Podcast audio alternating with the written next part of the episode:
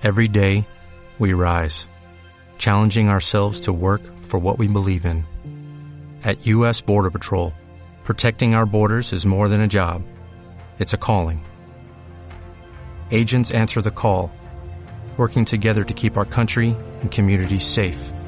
If you are ready for a new mission, join U.S. Border Patrol and go beyond. Learn more at cbp.gov/careers. El tiempo de los intentos. La revolución de ser amado y respetado.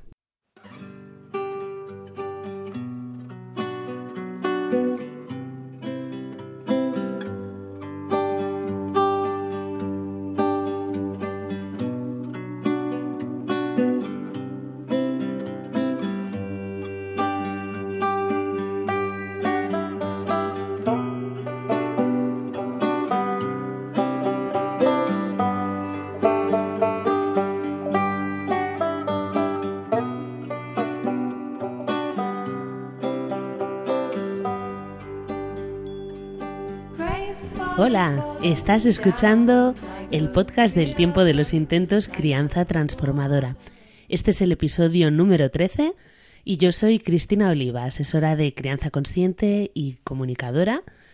Y bueno, aquí estoy de nuevo después de un cierto paréntesis en el cual hemos tenido que solucionar algunos problemas técnicos que nos impedían seguir editando y subiendo episodios del podcast. Pero bueno, ya está, ya lo hemos conseguido y lo primero que quiero hacer es compartir con todas vosotras una entrevista que tuve el placer y el gusto de poderle hacer a Ivone Olza eh, en el mes de diciembre. Ivone Olza, bueno, estoy segura de que, de que la conocéis porque es alguien cuya labor ha trascendido y ha tocado las vidas de muchísimas mujeres tanto a nivel profesional como a nivel de, activista, ¿no? De, como madre, como activista, como luchadora por los derechos de, de los bebés y las mamás. Pero bueno, por si alguien no la conoce, explicaré que Ivone Olza es psiquiatra perinatal e infantojuvenil, investigadora y doctora en medicina, madre de tres por cesárea, cofundadora del foro virtual Apoyo Cesáreas en 2001 y también del Parto es Nuestro en 2003. Realmente ella es muchísimas cosas. También es profesora asociada en la Facultad de Medicina de la Universidad de Alcalá. Dirige el programa de formación en salud mental perinatal de Terra Mater, que ahora se ha convertido en instituto. Y ella se define, ante todo, como madre y activista por los derechos de los bebés y las madres y padres en la primera infancia algo con lo que eh, nosotros aquí en el tiempo de los intentos estamos totalmente en línea.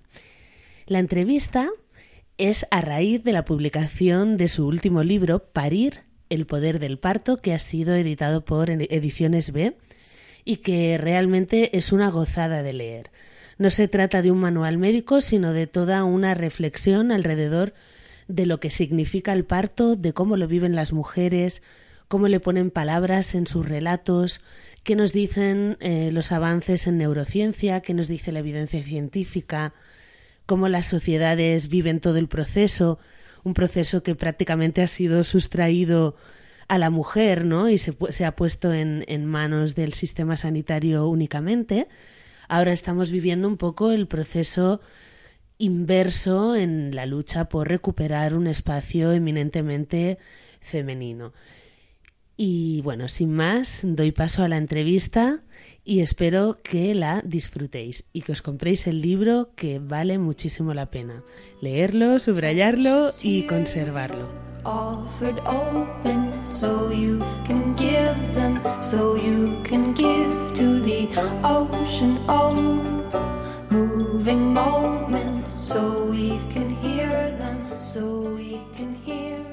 Hola Ivone, muchísimas gracias por estar hoy en el podcast. Hola, ¿qué tal? Yo quería empezar preguntándote simplemente cómo surge el origen de este libro. Eh, o sea, tu dilatada experiencia en el tema ya nos da pistas, pero bueno, yo quería saber un poco eso, dentro de ti, cómo surge la idea de este libro. Pues viene un poco de, después de llevar tantos años sumergida en el tema del parto, eh, darme cuenta de que hasta qué punto ha cambiado mi visión del parto, hasta qué punto yo me voy dando cuenta de que el parto realmente es un evento, como yo digo, neurohormonal, es decir, que pasan muchas cosas en el cerebro y en la psicología, y que esto es como mirar el parto desde otro lugar, ¿no?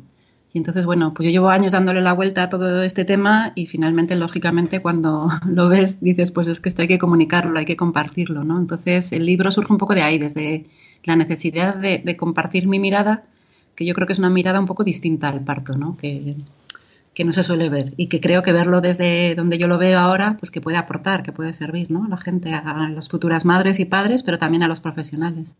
Por supuesto, yo lo recomiendo a todos porque además es que es una mezcla eh, para mí súper interesante de, de lo que es evidencia científica y también, digamos, como tú reflexión al respecto a nivel cultural, a nivel antropológico, das muchos datos del pasado, del presente pero además es fácil de leer, quiero decir que lo tiene todo. Ivone. Gracias, gracias, porque cuando estás escribiendo un libro a veces es difícil, ¿no? A mí me, me obsesiona mucho que, pues cómo escribir para que se entienda. Los médicos pecamos mucho a veces, ¿no? Yo en mi trabajo con médicos de hablar en un lenguaje que, que, mucha gente no entiende, ¿no? Entonces, para mí es importante, pues eso, ¿no? Que lo pueda leer cualquier persona, independientemente de su formación previa o no. Así que bueno, si eso llega, pues sí, lo, lo yo estoy contenta. La Gracias. Verdad, la verdad es que sí que, que, claro, cuando uno lee cosas médicas o científicas tiene un nivel de dificultad para las personas que, que somos legas en la materia. Y yo pienso que en tu caso, para cualquiera que quiera entender, para todas aquellas madres que nos estén escuchando y que quieran entender bien todo lo que es el proceso fisiológico, biológico de lo que es el parto, pienso que está explicado de una manera que se entiende perfectamente y vamos, lo recomiendo totalmente. Luego, mira, te quería, quería empezar por el prólogo de Iciar Boyaín, que me ha gustado muchísimo, creo que son, son unas, unas bellas reflexiones las que ella hace, pero una cosa que me pareció, eh, no chocante, porque yo también lo he visto, pero que quería comentar contigo, es cuando ella, eh, digamos, se empodera ¿no? y habla de que tiene ganas de transmitir eso al resto de mujeres en los siguientes cursos eh, de preparación al parto que hace en sus centros de salud y como dice, para mi sorpresa, las mujeres no querían oírlo. Eh, no, por supuesto, no por culpar a las mujeres, ¿eh? sino como ejemplo de que realmente a veces estamos muy lejos de, lo que es la información simple y sencilla de, lo que puede ser un parto. Explícanos un poco a qué crees tú que es debido esto. Son cosas que están en tu libro, ¿eh? pero para que nos... Sí, bueno, yo creo que a veces son conocimientos incómodos. ¿no?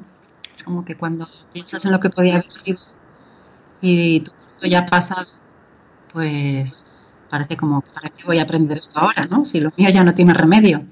Cuando empezamos el parto es nuestro, llegaron mujeres que habían tenido partos maravillosos y contaban un poco esto mismo que dice Iciar, ¿no? O sea, mujeres que decían, no tenía un parto maravilloso, se lo quiero contar a todo el mundo y nadie me quiere escuchar. Es como, es como que a la gente no le gusta saber ¿no? Nos decían algunas mujeres, en mi entorno no les gusta que cuenten mi parto bonito, como que preferimos eh, quedarnos con, con, el tema este de, uy, qué horror y menos mal que ya ha pasado, ¿no? Entonces, bueno, pues yo creo que la experiencia de ICIAR en ese sentido es la de muchas y es muy bonito compartir las historias, ¿no? Y uno, de, uno de mis empeños es este, ¿no? Que, que nos contemos las madres nuestras vivencias, ¿no? Sin juicio.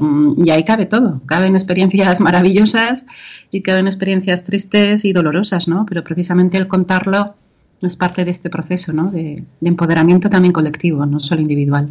Sí, tú hablas, hablas mucho de compartirlo ¿no? en los grupos de iguales y también de los relatos de parto. Era una pregunta que tenía para después, pero mira, te la hago ya. ¿Crees que, ¿Crees que resulta entonces útil elaborar el propio relato de parto? Yo creo que es una necesidad. O sea, que, que las mujeres necesitan contar sus partos después de que han parido, ¿no? Y esta necesidad sigue ahí mucho tiempo y además cumple una función, ¿no? Contar el parto te ayuda también a integrar la vivencia, porque es una vivencia muy profunda, muy extraordinaria. Es como, pues eso, es un viaje psíquico muy importante, ¿no? Y el contarlo muchas veces ayuda, ayuda a darle un sentido, ayuda a encajar las piezas, ayuda a entender. Entonces es una necesidad, yo creo que es una necesidad que cumple una función y que hay que crear espacios para ello, ¿no? Porque, mmm, bueno, pues todavía mucha gente no quiere escuchar el relato detallado, ¿no? A veces el mejor regalo que le puedes hacer a una madre reciente es ese, ¿no? Es decirle, venga, cuéntame tu parto. Nos sentamos aquí, mm, pero cuéntamelo en detalle, ¿no? Tírate aquí una hora contándome en detalle todo. Pues eso a veces es un, es un regalo, ¿no? Esa escucha. Claro, además es verdad que, que quizá es algo que no puedes compartir con todo el mundo, ¿no? Pues la familia, los amigos, no siempre, no sé, quizá no, no dan tanta importancia o no lo, al no haberlo vivido, pues tampoco somos conscientes a veces, ¿no? Muchas veces tenemos que vivir las cosas para poder entenderlas, ¿no? y eso, claro, en los grupos de mujeres o en lugares así, como digo yo, protegidos, ¿no? Como el parto es nuestro, como bueno, cualquier grupo de los que hoy en día hay a nivel también virtual, no solo personal, eso claro se produce porque todas estamos como muy abiertas a escucharnos y a empatizar, ¿no? Y sí, es verdad, es muy sanador. Esto que comentabas de, de la riqueza del parto a nivel psíquico, en tu libro comentas que en la Facultad de Medicina es algo que nos enseñaron, ¿no? Que es algo que tú has ido comprendiendo después, con la experiencia vital. Sí, la formación médica clásica, incluso la formación obstétrica, casi no se habla de, las emociones, ¿no? Mucho menos de la vivencia psicológica. El tema es que cuando escuchas muchos relatos de parto, precisamente por este empeño personal, te vas dando cuenta de que, de que hay un patrón común. ¿No? Y eso es un poco lo, que yo he visto, ¿no? Que, después de escuchar a miles de mujeres sus partos, pues ves que hay eh, unas vivencias muy parecidas, muy potentes, en muchos casos incluso vivencias trascendentales o transpersonales, ¿no? De, de, tener la sensación a veces casi de, bueno, de estar en otro planeta, de percibir el mundo distinto, de tener vivencias de conexión con la naturaleza y al final de todo este recorrido, pues suele venir un poco eso, ¿no? Que el resultado final del parto es que es, un empoderamiento de un buen parto, ¿no? Una mujer que, transita un buen parto con un buen acompañamiento sale eh, mejor de lo que entra, ¿no? Sale sintiéndose más fuerte, es un crecimiento muy, muy grande lo que, lo que trae este viaje, ¿no? Sí, comentas en tu libro que después de un parto así, ¿no? Te sientes capaz de todo, te sientes, te das cuenta del poder que tienes, ¿no? Y de todo lo que tu cuerpo es capaz de hacer. Pero también hablas de los partos que son traumáticos, porque claro, existen las dos opciones y hoy en día con tanta intervención, pues muchas veces el resultado es este. Y también hablas bastante de ello en el libro. Claro, es que yo creo que conocer todo lo bueno que puede ser un parto también ayuda a que las mujeres que han tenido partos traumáticos entiendan por qué se sienten mal. ¿Entiendes? O sea, es para comprender, ¿no? Es una, te da una dimensión de la pérdida, ¿no? De bueno, pues es que es normal que, no sienta, eh, que me sienta desconectada de mi bebé. Es normal que, esté aquí llorando o que no me pueda quitar el parto de la cabeza, porque no tenía que haber sido esto. Entonces yo creo que contar lo fuerte y bonito que puede ser un buen parto no tiene que ser, eh, no tenemos, no tiene que ser ni para idealizarlo ni para imponerlo como expectativa, ¿no? Pues, pues no, cuando llegas a un parto no sabes lo que te vas a encontrar. Eh, el parto es un viaje, es una incertidumbre. Mm, tú puedes prepararte muy bien y acabar en una cesárea urgente y, bueno, no... Eh, yo creo que eso no, no, deberíamos vivirlo desde la culpa, ¿no? Sino desde la apertura de que pueden pasar muchas cosas en un parto. Ahora, saber cómo es un buen parto, yo creo que también nos ayuda a ayudar mejor a las mujeres que no han tenido esos buenos partos, ¿no? A comprender la pérdida y a saber cómo se puede sanar, ¿no? Cuando entiendes lo que falta es más fácil que poco a poco lo vayas recuperando de otras maneras, ¿no? Está muy bien. Por el mensaje. Porque realmente, claro, además son sentimientos que son como muy minimizados, no, no, no, nos, no se nos permite expresarlos mucho, ¿no? Está como mal visto porque tienes a tu hijo normalmente sano y ya está, y con eso te tienes que quedar, ¿no? Y mm. realmente hay mucha necesidad de poder expresar y además estamos en nuestro derecho, ¿no? Sí, e incluso si no está sano, incluso si tiene alguna secuela del parto, el mensaje es un poco como, bueno, pues te lo han salvado, ¿no? Tienes que estar agradecida porque lo han salvado. Entonces, bueno, independientemente de que es verdad, de que a veces salvan a bebés, eso no quita para que la vivencia de la madre sea igualmente importante y haya que escucharla, ¿no? Y, eh, hablábamos antes de contar las historias, ¿no? Yo creo que también ahí está el peso de la transmisión oral, de, la, de contar la historia y de la escucha, ¿no? Y ya solo el que alguien te escuche, pues es algo muy sanador. Eh, tampoco hay que hacer grandes cosas, ¿no? Pero permitir que una madre exprese su malestar a veces ya le produce ya un alivio, decir, ah, bueno, vale, pues que, puedo sentirme mal, ¿no? Que no soy mala madre por, por decir que no me ha gustado nada cómo ha sido mi parto, que me siento decepcionada o enfadada y eso no significa que no quiera a mi bebé ni que no esté feliz. O sea, que es que la maternidad es el mundo de la ambivalencia, ¿no? Yo creo que caben ahí emociones muy contradictorias al mismo tiempo. Puedes estar muy contenta de tener un bebé hermoso y a la vez puedes estar muy triste y muy enfadada porque el parto ha sido pues nada que ver con lo que tú querías, ¿no? Por supuesto, eso y luego lo, difícil que es, ¿no? Muchas veces los primeros años, sí que es verdad que hay mucha ambivalencia. Y, por ejemplo, desde la crianza consciente que hablamos tanto de validar las emociones de los niños y, sin embargo, nos, nos olvidamos muchas veces de las de los adultos, ¿no? Yo creo que es que es una de las grandes asignaturas pendientes a nivel social, o sea, no, no nos lo permitimos, ¿no? Ni en la enfermedad, ni en la muerte, ni en, bueno, en nada de estas cosas. Hablabas de la escucha y en tu libro también eh, destacas mucho la importancia de la escucha por parte de los profesionales que, que, atienden el parto, ¿no? La escucha de la mujer, de en qué momento está la mujer, cómo se está sintiendo, como algo que no suele suceder siempre, pero que se manifiesta importante, ¿no? Según pues, todo lo que tú has ido eh, pues descubriendo y explicando. Sí, yo creo que para atender bien un parto, bueno, las buenas matronas te lo cuentan, ¿no? Hay matronas que atienden un parto Em, y no necesitan hacer tactos vaginales, por ejemplo, ¿no? Saben cómo va el parto, saben cómo de avanzado está el trabajo de parto simplemente desde la observación de la mujer y simplemente viendo lo que va diciendo, ¿no? O sea, que decir que, que, ya las cosas que va diciendo la mujer en cada momento del parto son muy buen marcador de cómo avanza el trabajo de parto, ¿no? Entonces, eso es, eso es imprescindible. O sea, que, lo primero es eh, no interferir en, ello, eh, observar y escuchar y luego ya, bueno, pues obviamente cuando si se detecta algo que no va bien ya se interviene, ¿no? Pero esa conversación en el parto tiene que ser muy cuidadosa, ¿no? Las mujeres necesitan sentirse en control y a la vez necesitan, en varios momentos del parto, muchas mujeres necesitan que alguien de fuera les devuelva la confianza, ¿no? Este punto de, de no puedo más y que alguien te diga, venga, que sí que puedes, que lo estás haciendo muy bien, ¿no? Esa, esa conversación es clave en el trabajo de parto. Claro, porque de alguna manera hemos perdido esa conexión con nosotras mismas. Y bueno, como tú dices en el libro, en realidad los partos prácticamente nunca han sido en soledad. Siempre ha habido, pues, quien, mujeres, ¿no? A nuestro alrededor que los atendían y que hacían esa función de, de apoyo moral y de creer en ti cuando tú sientes que no puedes más, ¿no? Em, te quería preguntar, esto supongo que también está recogido, ¿no? En la estrategia de atención al parto normal, que, que hace 10 años ya que que está, ¿no? El tema de la escucha por parte del profesional.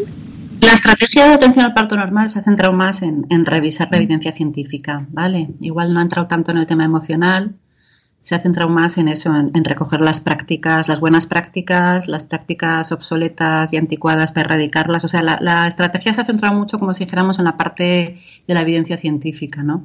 Entonces ahí, bueno, se reconoce la importancia de proteger a la madre, ¿no? Pero igual no entra tanto en esta parte emocional, eso igual ha faltado un poquito. Bueno, en el libro lo comentas que quizá la implementación, pues bueno, eh, ha sido solo parcial, ¿no?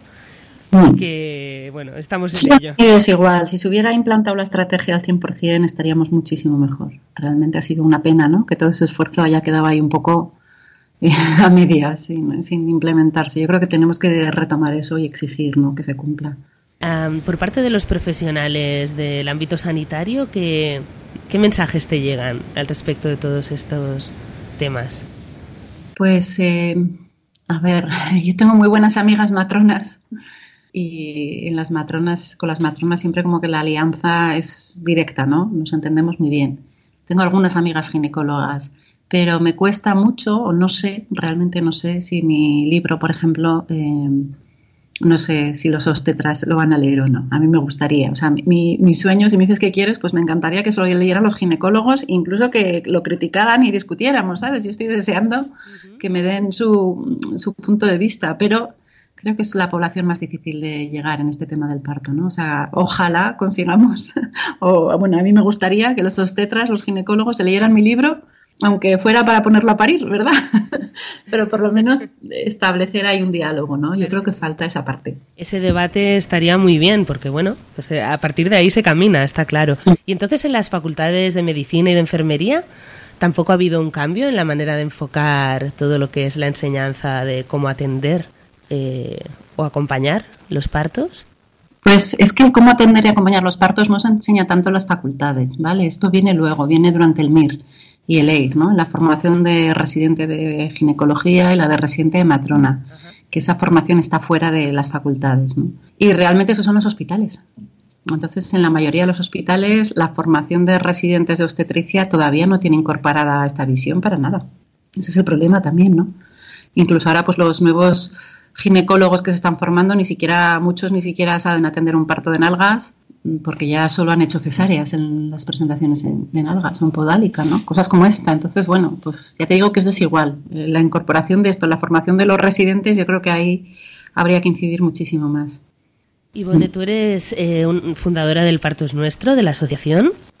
Cofundadora, sí. Eh, te quería comentar, yo tengo la sensación de que conceptos como parto respetado, violencia obstétrica, aunque quizá no sean de dominio general, pero sí que han ido calando y son cosas que la gente pues ya va escuchando, sabe más o menos qué son, más o menos.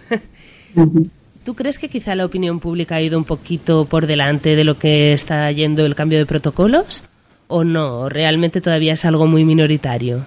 No, no lo tengo claro. Yo creo que esto sigue siendo bastante minoritario, la verdad. O sea, yo creo que a nivel de opinión pública eh, el cambio está más eh, igual en las formas, ¿no? Pues sí, pues... Eh, pero bueno, yo creo que hay todavía muchísimas parejas y muchísimas mujeres que lo que quieren en su parto es no enterarse de nada es verdad. Y que me ponga la epidural cuanto antes y, que pase esto cuanto antes o que me lo programen para asegurarme de que está mi madre ese día o de, o sea, que todavía a nivel social yo cuando hablo de estos temas, más allá, o sea, no es lo mismo el público mío, ¿no?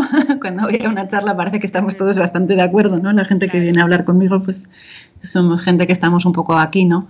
Pero cuando sales un poco de aquí, no sé tu experiencia, pero la mía es que, socialmente todavía hay muchísimo, vamos, que muchísima gente piensa, pues esto, ¿no? Que me lo saquen cuanto antes, quiero parir sin dolor y, y bueno, si lo puedo programar a mi conveniencia, pues ¿por qué no, no? O sea, todavía está eso. Sí, sí, es verdad. Además, cuando está información sobre el tema, bueno, hay esa mirada escéptica, ¿no? Porque todavía pesa mucho más lo que se está transmitiendo pues desde la consulta de, del ginecólogo o ginecóloga que te está atendiendo.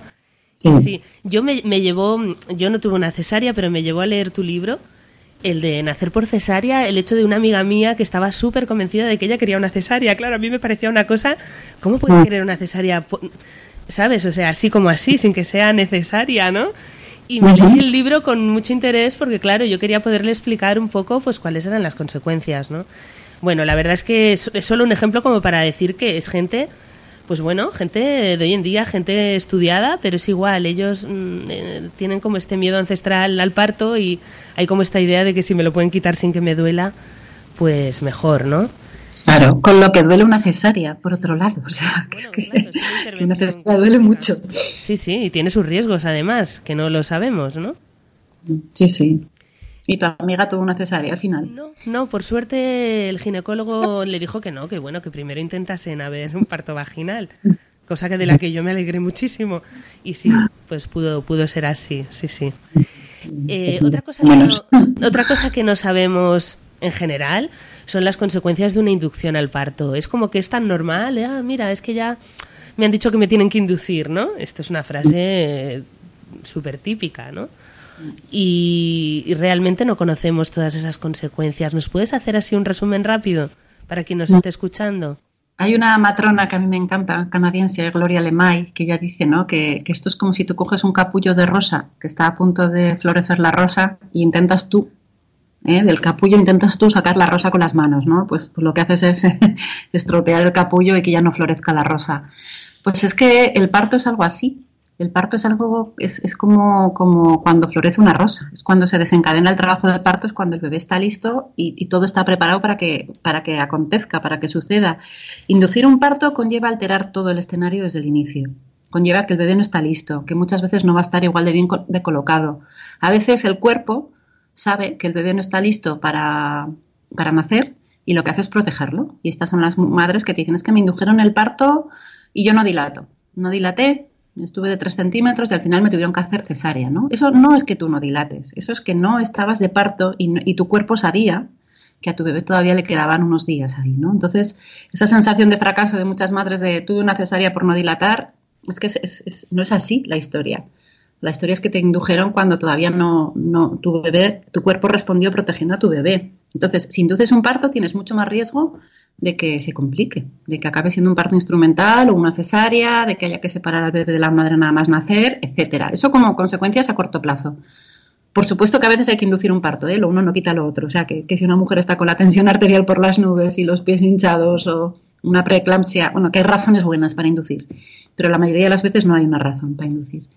Eh, las consecuencias a largo plazo están mucho menos estudiadas, ¿vale? Sabemos que los partos inducidos tienen más dificultades en la lactancia, que puede favorecer que la madre esté peor de ánimo, pero todavía se sabe poco sobre las consecuencias, por ejemplo, en el desarrollo del bebé a lo largo de la vida. Esa parte todavía mm, nos faltan estudios ¿no? que lo hayan mirado a fondo, que sigan a largo plazo las consecuencias para el bebé de haber nacido por un parto inducido. ¿no? Esa parte todavía hace falta ahí mucha más investigación, porque no está del todo desarrollado el tema.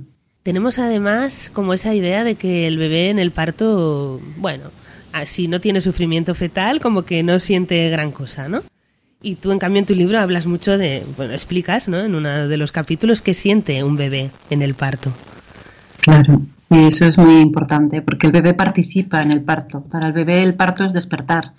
Y el bebé participa en el parto, se va colocando, se despereza, se mueve, se gira, a veces responde a lo que le dicen de fuera. O sea, es muy importante tenerlo presente, ¿no? Porque eh, no, no, es que sienta, es que siente todo. El bebé es pura emoción. Y, entonces, pues claro, por ejemplo, no tiene nada que ver, ¿no? Un parto con parir un bebé sin vida, ¿no? Cuando el bebé fallece justo antes del parto, son partos muy difíciles muchas veces, precisamente por eso, porque el bebé ya no está con vida, ya no participa, ya no colabora, ¿no? Entonces, esto lo digo para tenerlo en cuenta en todos los partos, ¿no? Y, para las madres, ¿no? Que es muy importante en el trabajo de parto poder contactar con el bebé, poder hablar con él, ¿no? Comunicarse. Pensar que somos un equipo, ¿no? De alguna manera, claro, esto lo hacemos los dos. Un trabajo a dos, es un trabajo en equipo. ¿Y cómo podríamos explicar, em, digamos, la importancia de nacer en un entorno amoroso y respetuoso? porque yo creo que se sigue pensando que, bueno, que no es para tanto, que luego los bebés los vemos, crecen, están bien y aunque hayan nacido en un entorno de violencia obstétrica o en una situación, ¿no? Pues eh, de, falta de respeto, de separación de la madre, ¿cómo podemos explicar por qué es tan importante?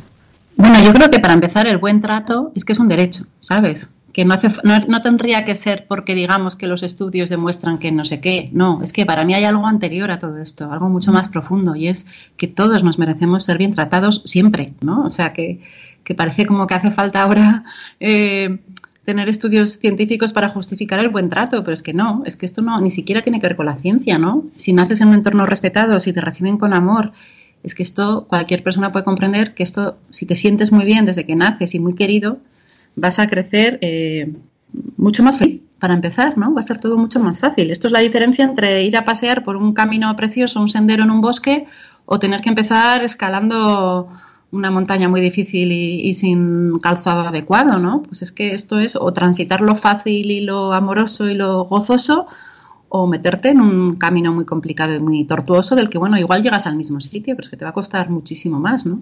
Sí, la verdad es que en realidad es de sentido común y de una cuestión de humanidad, pero sí que es verdad que a veces mm. explicándolo desde el punto de vista biológico, pues, eh, pues bueno, nos sirve en algunos casos para abrir los ojos y decir, ostras, pues esto es más importante de lo que yo creía, ¿no? Un par de preguntas más, Ivone, que sé que tienes un día muy ocupado y tampoco me quiero extender más. Pero sí me pregunto un par de cosas. Eh, Michelle Oden decía que, claro, pues bueno, igual que hablabas tú en el libro, ¿no? Del estado eh, de conciencia alterado, de lo que se llama popularmente el planeta parto, ¿no? Él hablaba mucho de cómo proteger eh, ese espacio para que la mujer se pudiera abandonar a su parte mm, que no es el neocórtex, a su parte más irracional, más animal, más mamífera para poder que el, que el parto avance y poder parir, ¿no? Pero yo me pregunto cómo, cómo proteger esto en un entorno hospitalario, más o menos. ¿Qué podemos hacer? ¿Qué pueden hacer las mujeres que nos estén escuchando? Y que estén... es muy importante que lo sepan y lo conozcan. Por ejemplo, yo animo mucho a los padres, ¿no? Los padres que quieren estar presentes en el parto, en el nacimiento de su hijo. Si va, un hombre que vaya a estar en el parto de, en el nacimiento de su bebé debería tener muy claro que probablemente su misión sea proteger a la mujer, ¿no? Eh, que no la molesten innecesariamente, asegurarse de que nadie la interrumpa ni, ni, interfiera, salvo que haya una razón, ¿no?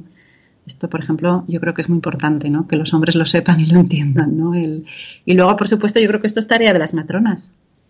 Las matronas, esto debería ser la base de su tarea, ¿no? No garantizar que la mujer pueda hacer el viaje al planeta parto.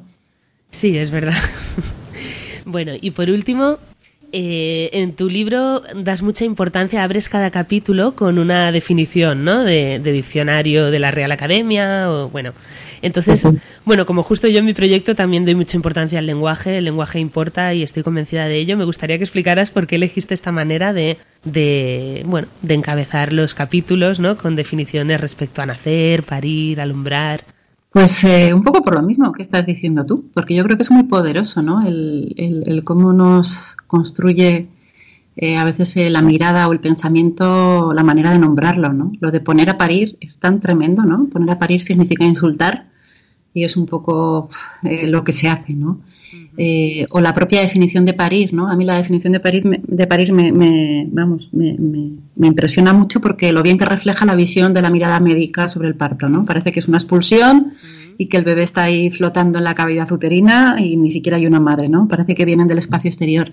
A mí me, me fascina el lenguaje, me fascina cómo elegimos las palabras y, y, por qué, ¿no? Y cómo con eso construimos a veces. Entonces, bueno, como son temas que me gustan mucho, para mí era inevitable empezar por ahí, ¿no? Por, por las palabras. Y además hay palabras muy bonitas, ¿no? Este último capítulo, ¿no? El de alumbrar, pues también es, es bonito, ¿no? Poder darle un poco ahí la vuelta al final y, ir hacia esa mirada o aportar un poquito de luz, ¿no? En este tema. La verdad es que a mí eso me ha encantado y considero que además te ayuda en el itinerario de la lectura del libro. Bueno, Ivone, ha sido un placer. De verdad que te agradezco mucho esta entrevista y sobre todo la labor que llevas tantos años haciendo. Y bueno, estoy segura que va a aportar mucho a todos los que nos estén escuchando. Gracias. Bueno, gracias a ti, Cristina. Buen día. Un abrazo. Chao.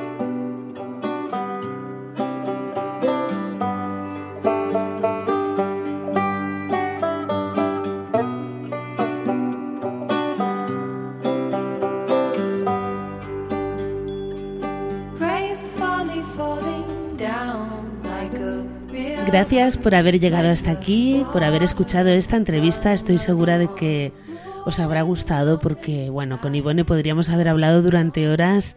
Es tantísimo lo que tiene para decir y compartir. Y hablando de compartir, si os ha gustado, de verdad, compartid el mensaje, compartid el episodio, que llegue a cuantas más madres y padres, que también viene muy bien, a cuantos más mejor. Eh, además, os invito, como siempre, a seguir las publicaciones del blog, el tiempo de los intentos.com, o mm, contactar conmigo en cualquiera de las redes sociales que uso, que son Facebook, Instagram y Twitter, pero ahora, especialmente con los cambios en Facebook, estoy más centrada en Instagram, así que os invito a pasar por el perfil y uniros a a una especie de mantras de maternidad que estoy compartiendo día sí día, ¿no? Y en breve vamos a, vamos a hacer un reto allí en Instagram. Así que estaré encantada de que nos veamos en esta plataforma. Y bueno, la semana que viene tendremos otro episodio. Vamos a ver si cogemos carrerilla y hablaremos sobre la mamitis la mamitis que tanto, tanto, tanto hace sufrir a muchísimas madres que son acusadas de mantener una dependencia insana por parte de sus hijos cuando en realidad no es así. Y bueno, de esto hablaremos en el próximo episodio. Muchísimas gracias y un fuerte abrazo.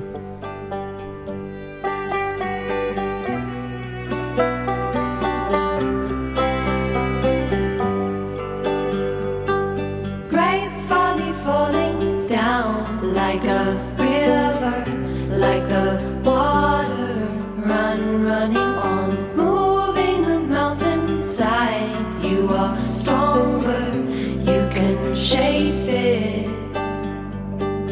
Gracefully falling down like a river, like the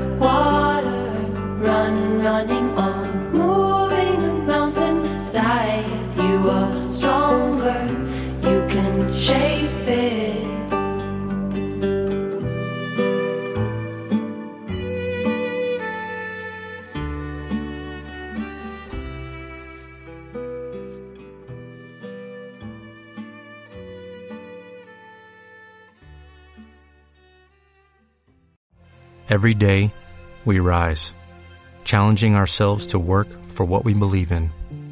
At U.S. Border Patrol, Protecting our borders is more than a job, it's a calling. Agents answer the call, working together to keep our country and communities safe. If you're ready for a new mission, join U.S. Border Patrol and go beyond. Learn more at cbp.gov/careers.